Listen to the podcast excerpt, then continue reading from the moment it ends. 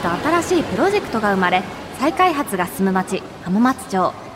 賑やかな雑踏を抜けるとそこには路地裏にひっそりと佇む一軒のカフェがあった。そこは元経営学者のマスターのもとにビジネス界のトップランナーから異端児まで集う風変わりなカフェだった。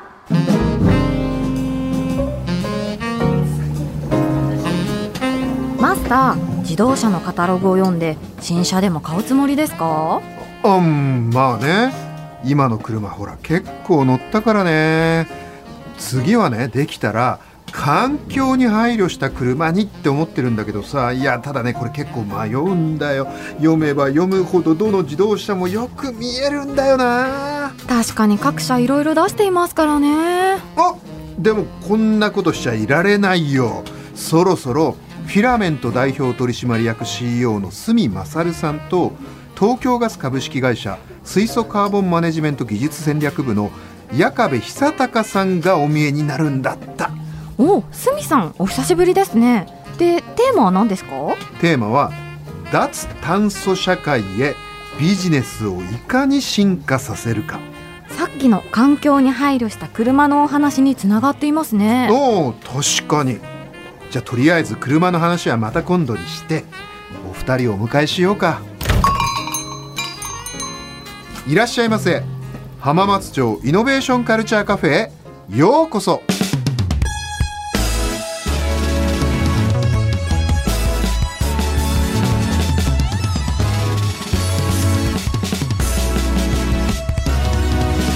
浜松町イノベーションカルチャーカフェ。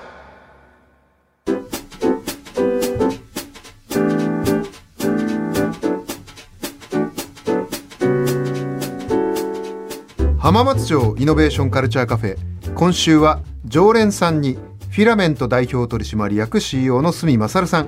そしてお客様に東京ガス株式会社執行役員で水素カーボンマネジメント技術戦略部長の矢壁久隆さんをお迎えしました。角さん矢壁さんどうぞよろしくお願いします。よろしくお願いします。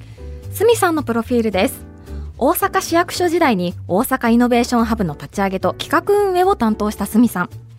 2015年には大阪市を退職し共に作ると書く競争による新規事業や組織人材の開発を行う株式会社フィラメントを設立されました。はいというわけで角さんどうぞよろしくお願いします。よろしくお願いいたします。もうね角さんはこの浜カフェのもう大常連で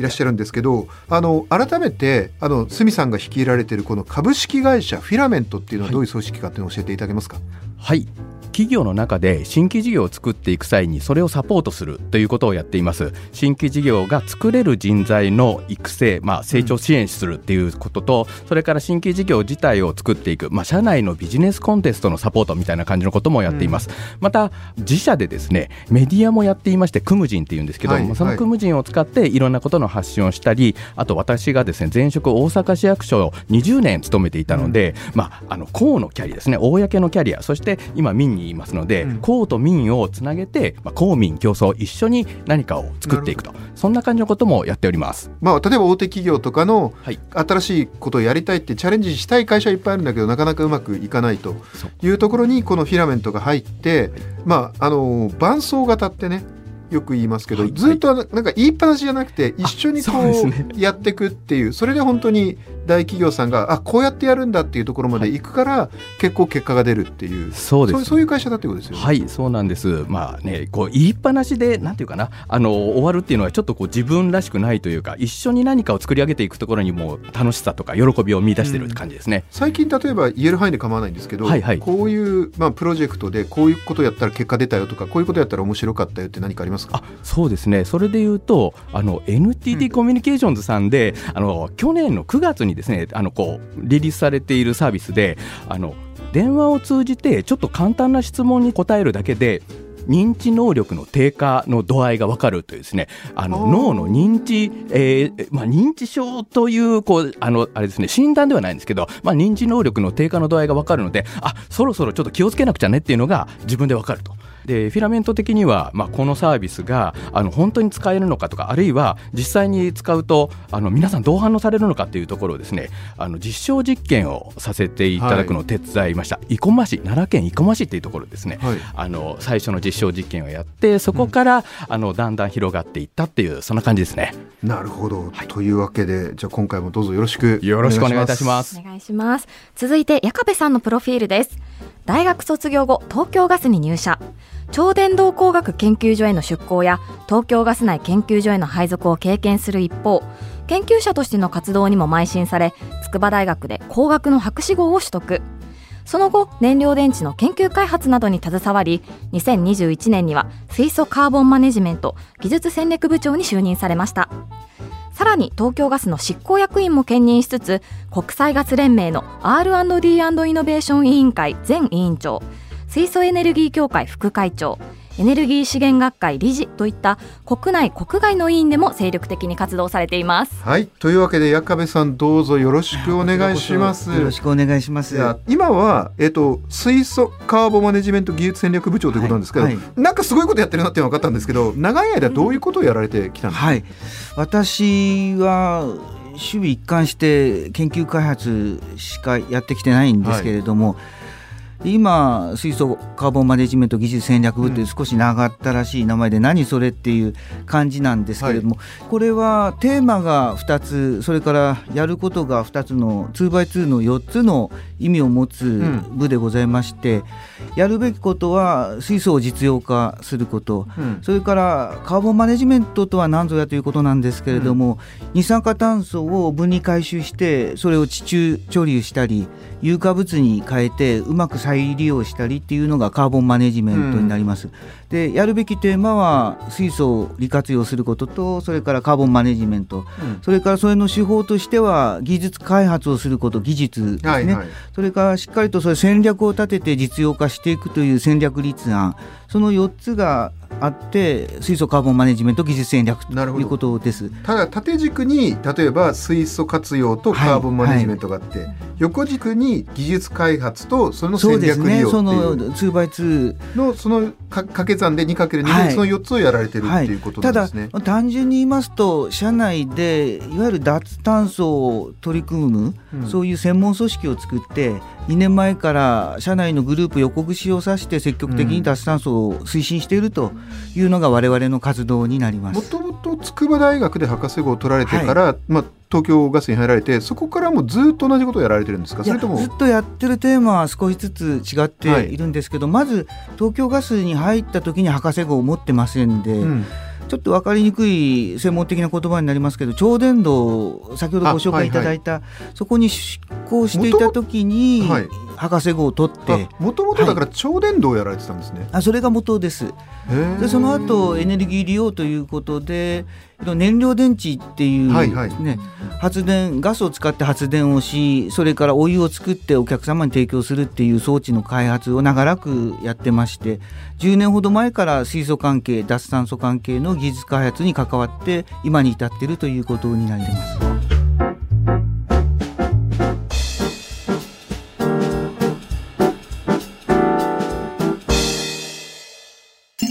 浜松町イノベーションカルチャーカフェ。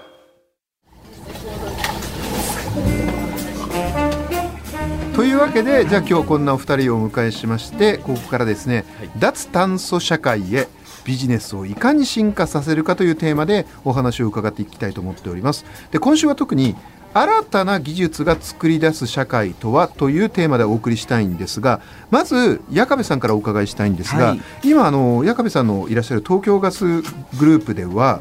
グループとして脱炭素化に向けてメタネーションっていう技術に注目されているということなんですけど、はい、メタネーションっていうのは何なんですか？はい少しメタネーションのご説明させていただく前に会社の取り組みをご紹介させてください。はい。はい、東京ガスでは約3年前にグループ経営ビジョンを発表いたしまして、はい、その中で2050年にカーボンニュートラルということを宣言させていただきました。これエネルギー会社では一番最初に宣言したものであります、まあ、いわゆる脱炭素の目標ですね、ね、実はですねメタネーションというのはメタンを作るという動詞になります。メタンを作るっていうのがメタネーションという。なるほど、はいメタンを作るんですね。はい。でメタンというのはですねガス体のエネルギーになりますけれども基本的には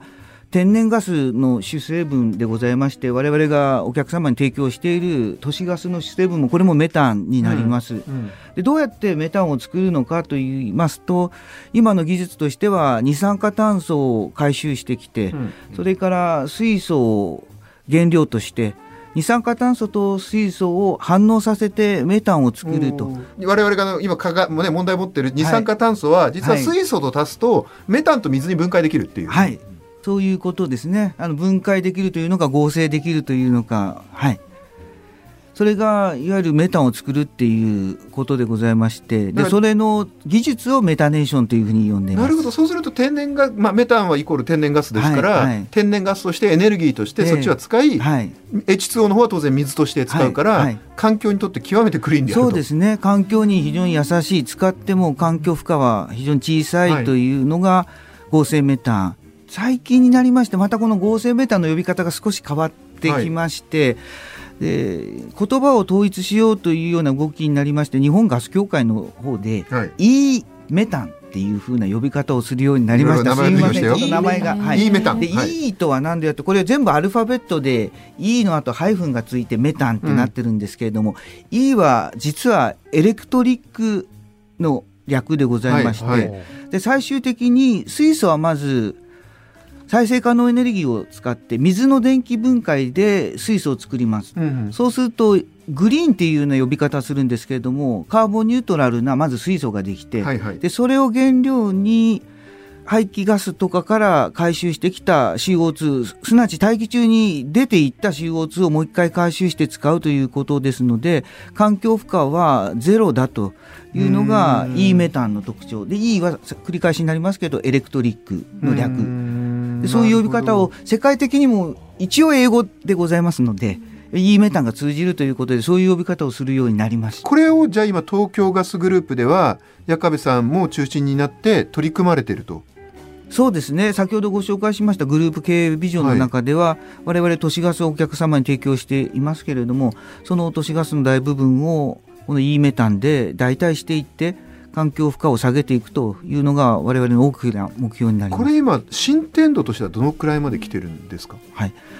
我々今鶴見でその実験実証をやっています。神奈川県の鶴見で。はい、はい。そこで今実験しているのは1時間に10立方メートルぐらい作るぐらいの実証設備を用意して実証しています、うん。で一方で我々実は2030年に我々がお客様に提供している都市ガスの1%相当を合成メタンにまず変えましょうということを約束してましてなんだ1%かというふうに思われるかもしれませんけれども実はですねそれをボリュームにすると年間に8000万立方メートルでございましてでそうすると今鶴見で実験している設備の1000倍以上大きくしなきゃいけないというのが、ん実際やらなきゃいけない技術的な開発になります。で今までそんな大きな規模でメタンを作ったことが全くないというのがこれ世界的に見てもそうでございまして、いやじゃあなんで今までそんなことをやってないのというとメタンはわざわざ合成するよりも天然ガスとして掘ってそうですね。でも LNG で持ってき持ってたとこくるのが一番安いし、確実だしっていうことで、そんなメタンをわざわざ作る必要がなかったということになります。なるほど。ところがもう化石燃料は使えないっていう時代になると自分たちでメタンを合成してでそれを都市ガスとして使っていかなければいけないという時代になるということでございまして、まあ何より二酸化炭素から作るわけだからねね環境にめちゃめちゃええむしろプラスですもんね。ええはいなるほど、スミさんいかがですか？今の矢壁さんのお話は。いやー、びっくりしましたね。まあ、メタンって、ね、先ほども、あの、矢壁さんもおっしゃってましたけど、うんまあ、ありふれたもの、なんか、牛のゲップからメタンですもんね。あそうですねで,、はいはいでも牛のゲップとして出て空気中にこう放出されてしまうメタンってこう温室効果ガスになっちゃそうけどもで,、はいも合成して燃やしてしまえば温室効果ガスにもならない。しかもその際に二酸化炭素をですねこう吸収するっていうところまでやってる。だからこれはなんか非常に何か有望だし自分たちでもう空気中からあの二酸化炭素こういらないものからですねあの燃料を作れるみたいな夢のような技術だなというふうに思いました。うん。今逆にこのビジネスを矢上さんにお伺いしたいんですけど、はい、こう本当にね夢みたいな話じゃないですか。これを実現するには今最大の課題って何なんですか？単純に言いますと3つ大きな課題を解決しなければいけないと思ってまして、はい、1つは技術的な課題先ほどご紹介しましたようにまだ大きな実証例がないから、うん、まずは大きなプラントを作ってそれをしっかりとですねね、日本国内なのかもしくは海外なのかでしっかり作るっていう、ね、メタン工場を作らなきゃいけないですね。そうですね。それから2つ目は実は制度の課題環境価値の課題というのがありまして、はい、例えば海外でメタンを作って持ってくるときに通常の天然ガスに混ぜて持ってくるそういうことになると思います最初は、うん、それから日本でお客様に提供する時も普通の都市ガスに混ぜて都市ガス導管で送るということになりますけども、当たり前ですけどメタン色がついておりませんので、うん、このメタンはカーボンニュートラルだしこれは化石燃料だしっていう区別ができません。ですからこのメタンはどういうところで作られてどういう素材のメタンかというのをきちんとですね証書みたいなもので紐付けにしてそれでお客様に提供してこれはカーボンニュートラルの価値のあるメタンだとまずそういう証書みたいな手当が紐付けが必要だというのが1点、はい、それから日本国内で作って消費する分にはお互いの信頼関係もありますし、うん、多分ちゃんと契約できるんだと思うんですけども海外で作って持ってくるときには二酸化炭素をまず排出している国そこから二酸化炭素をもらってメータンを作ってで日本に持ってきて結果的には日本で二酸化炭素が出ることになりますので、うん、じゃあどこの国が二酸化炭素を出しているのかということを明確に国と国の間で契約する必要があります。なるほど。それが三つ目。はい。あそれが2つ目ですね。そういう制度的な問題が2つ目。それから3つ目はやはりお客様が使っていただくときに環境価値が高いカーボンニュートラルだと言っても価格がものすごく高ければやっぱり使ってもらえない。でこの制度と価格の問題はただすぐに一朝一夕安いメタンが作れるわけではございませんのでそこの部分をまずはスタート地点のところで国にぜひサポートいただきたいなというようなお願いをしております。ね、住さんいかがですか？今3つ課題があるというふうに赤さんおっしゃってますけど、まあ、まず生産の課題と制度の課題と、最後コストの課題ですよね。はい、この税控除ですね。このいいいいメタンを使った場合にあのそういうのをこう使った企業に対してはですねあのふるさと納税あるじゃないですかあの企業版のふるさと納税って税控除できるんですよね。でそれと同じような感じでこのメタンを使った限りはあのその分はもう税金取りませんと。で法人税安くしたらいいんですよ。でそれをまず一つ絶対やった方がいいだろうなっていうふうに思ったのと、うん、あと制度の部分はねトレーサビリティっていうことですね。はいはい、だからこう牛がねここからこうとあの来ましたよっていうやつが全部こうトレーサブル。源流まで追跡できるかってことですね、はい、トレーサビリティは。そうですよね。だからその生産した際にそれがこんだけ生産したっていうのが証明できたらそれがあとはどこに行ったかっていうことなので、それを輸送のたびにですね、あの、チェックして、それが、あの、なんですか、ブロックチェーンとかでこう、どこかに記述されていくみたいな、そんなシステムが必要なんじゃないかなというふうになるほどね。まあ逆に言うと、そこの部分が追加でまたコストで出てきちゃうってことですよね。そうですね。その進出を担保すればするほど、新しい技術が必要で、はい。そうするとやっぱりそこにコストが出てくるから、それまたっていうのが結構難しいですね。まあそうですね。だからそこの部分がデジタルになんかできるすることによって、あんまりコストがかからないと。で、そこの、あの、そのデジタルで管理をする会社を、まあ東京ガスさんの中で作られたりとかしたらいいんじゃないですかね。なるほどね。まさにそういうね、お話技術デジタルで仕組みを変えて、うん、それからコストも下げるタグ付けですよね、うん、で今おっしゃっていただきましたようにその都度メタンが通っていくパスのパスウェイにおけるトレーサビリティがどうしても必要ではい、でそこをデジタルの仕組みできちんと紐付けしてその量とそれから質とそれから産地ですね。それがずっと終えるような形になれればお客様に最後提供する時もこれはこういう数字用のメタンですというのがしっかり言えるんだろうなと思います。水さんどうですか？多分いろんな会社のこういったイノベーションの支援をされてて、はいこういう時に一番こうなんですかね気をつけるべきこととか課題になることとかアドバイスとかって何かありますか？そうですね、まあ、気をつけるというとさっきのまあ生産の部分とあとは、うん、まあ日本ってまあ島国で、まあ、海上封鎖されちゃったりとかしたらすごくこうね、うん、いろんなことがこう危険に、まあ、あの伴ってくると思うんですけどもそこの部分とかは、まあ、気をつけるところといえば気をつけなくちゃいけない時期がいずれ来る可能性があるかなとは思いました。うん、でそれとあと、まあ、生産をする時のそのコスト部分ですよね、うん。はい、あのまず生産をするために巨大なプラントを作んなくちゃいけない。でただそこをですね全部乗り切ってしまえば日本の国内に来たらあの都市ガスとほぼ同じ成分だっていうふうにおっしゃっていたのでそこからの展開は非常にやりやすいんじゃないかなとも思います。うん、そうですね。私も水素に関わっている立場もございますのでゆくゆくは水素もうまく活用したいなというふうに思っておりますけれども、うん、今鷲見さんにおっしゃっていただきました既存の今あるインフラをそのまんま使えるという意味では水素よりもやはり E メーターの方が使いやすいと思います。で水素を原料として使っている化学メーカーさんなんかいらっしゃいますけど、新たに今の工業生産のラインで水素を使うとなると新規の投資であったり改造なんかがどうしても必要になってきますけれども、うん。天然ガスの主成分はメタンでございますので全く今までの上流側の液化の設備それから LNG のタンカーそして受け入れ基地そしてガス導管そのまま利用できるというのがこの E メタンの一番の特徴でございます。ね、あの変な質問なんですけど、はい、やっぱり二酸化炭素を取る必要があるわけでどの国からだと二酸化炭素リッチで美味しいなみたいな、はい、もちろん中国ってのあると思うんですが。はい。あのなんかねやっぱり政治リスクもあるでしょうしどどの辺というイメージなんですか、そうですね。我々今2030年に一番可能性が高いと思っているのはアメリカでございまして二酸化炭素も集めるとなるとそんなに単純ではないしコストもかかる。その中でアメリカは二酸化炭素のパイプライン網が発達しておりまして合成メタン E メタンを作る条件がいくつかあります。一つは再生可能エネルギーが豊富にある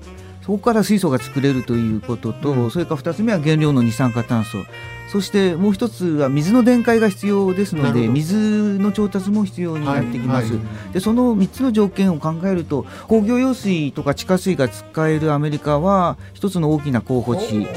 それからもう一つは作った今度は合成メタンを出荷する LNG の基地がアメリカにはたくさんございまして、はいはい、今ある LNG の基地をそのまま使ってアメリカから持ってこれるというのが一番大きな特徴かなと思っています。私ど素人知らなかったんですがアメリカその二酸化炭素のパイプラインがあるんですね、はいは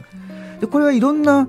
用途として二酸化炭素もちろん使われているんですけれども一つは二酸化炭素をうまく使ってで石油を増産するというような手法がありまして、石油を掘ってるとあるところでも枯渇して掘れなくなるんですけれども、うん、そこに二酸化炭素を押し込んででカスカスになってるところからもう一声二酸石油を出していう出してくるという手法があります。でそういうのをメキシコ湾岸ではビジネスとしてやられてますのでその二酸化炭素をいいメタン用に調達して使うというのが一番手っ取り早いしコスト的にも安いかなと思ってます。西海岸にあるんですねきっと。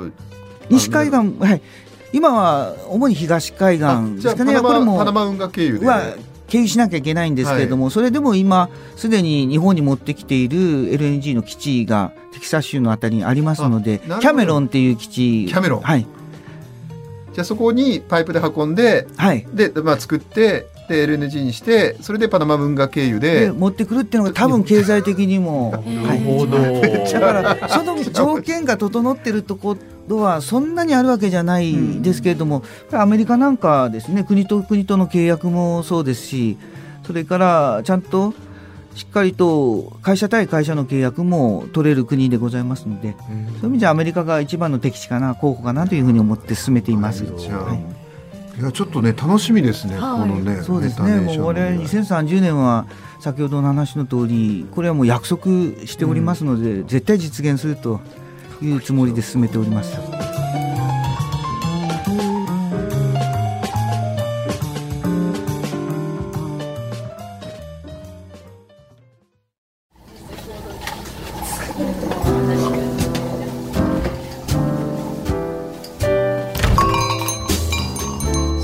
さん、矢壁さん、ありがとうございました。矢田がえみちゃんお二人の話めちゃめちゃ面白かったね。はい。今回初めてメタネーションっていうものを知りましたけどすごく可能性があるんだなっていうことは分かりました。いや本当夢の技術だよね実現したら、うん、でも課題も多い。なんとかこの課題乗り越えてこの脱炭素社会に貢献する技術になったらいいなって思うよね。はい、で来週もこの続きのお話ですよね。うん。まあ、ただとはいえよりビジネスに特化した形のお話にしようと思ってるんだよね。だから僕も楽しみなんだよな。じゃあ今夜はこの辺で上がりますね。お疲れ様でした。はいお疲れ様